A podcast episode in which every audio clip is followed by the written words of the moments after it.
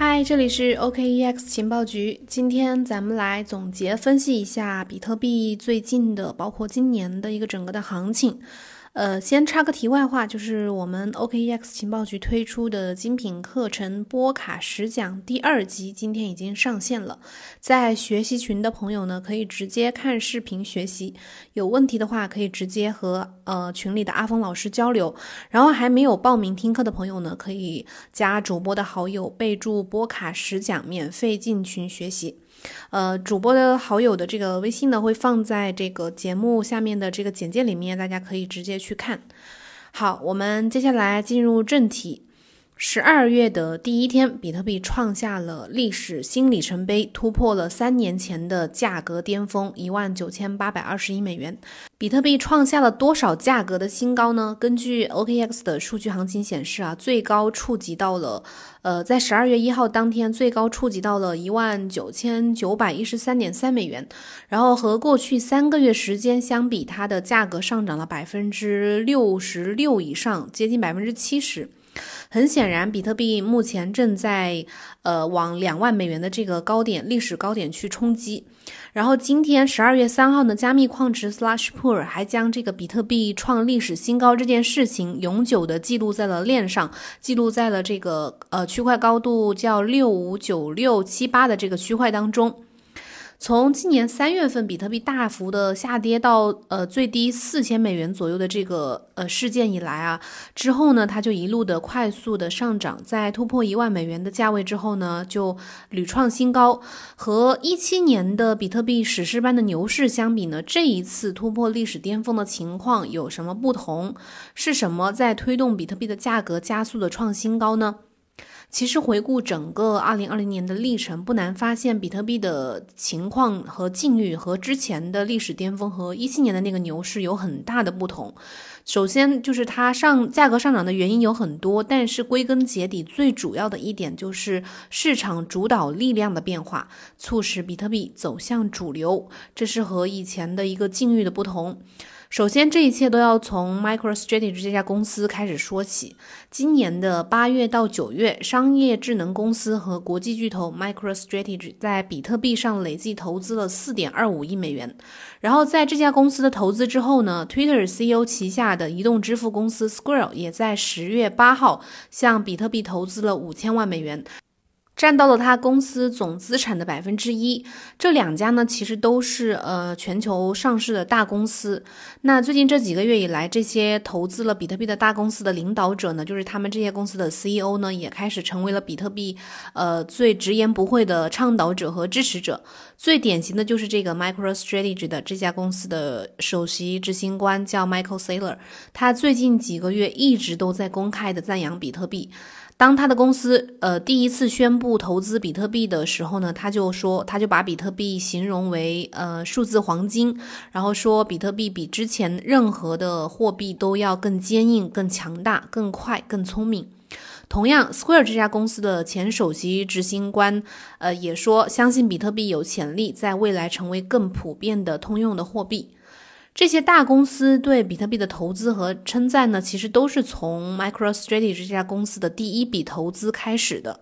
所以说呢，这个现象被量子经济学的比特币分析师，呃，Jason Dian 被称为是 MicroStrategy 效应。这个效应呢，引发了机构对比特币的一个争夺。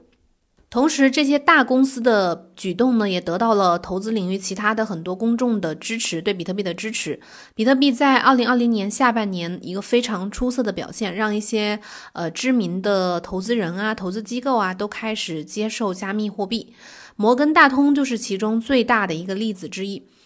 二零一七年，摩根大通的 CEO Jamie Dimon 曾经将比特币称为骗局。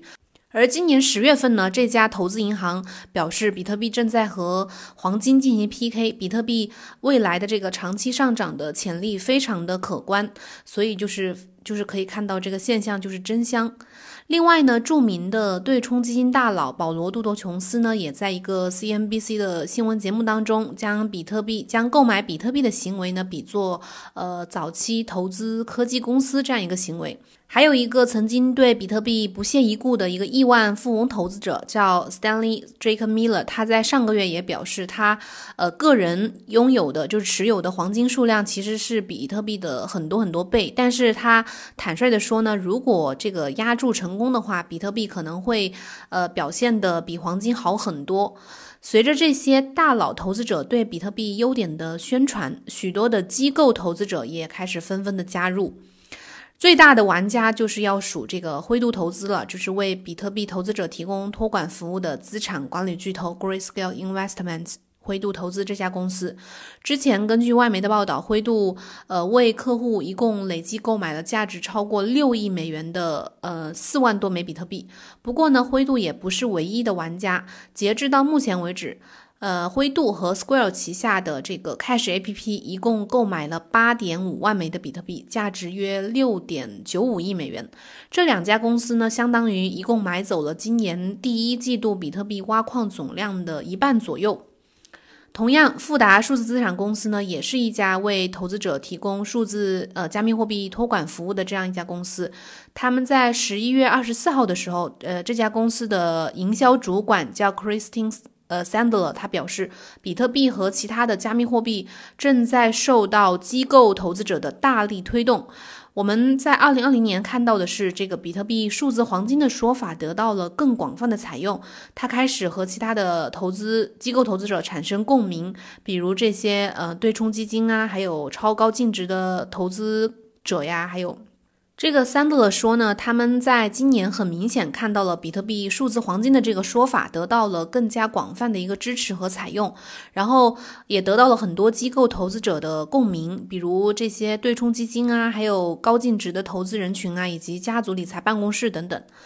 另外，第四点因素还有一个要说的因素，就是比特币减半，在今年可能也对比特币的价格产生了一个影响。比特币是每四年减半一次，然后矿工，嗯，就是出块的。代币奖励呢会减少一半，从今年五月份开始，比特币的产量只有之前的一半，也就是说，从五月份开始呢，比特币的供应呃供应减少了一半，这意味着矿工出售的比特币减少了，也可能这一点也可能会导致市场的供应短缺，从而导致比特币的价格上涨。这是从基本的一个经济学的逻辑关系去分析的，而不仅仅是局限于比特币的这个挖矿，还有整个加密货币行业来说的。但是基本的原理就是说，如果需求保持不变的话，然后这个供应减少的话，就会给价格带来上涨的压力。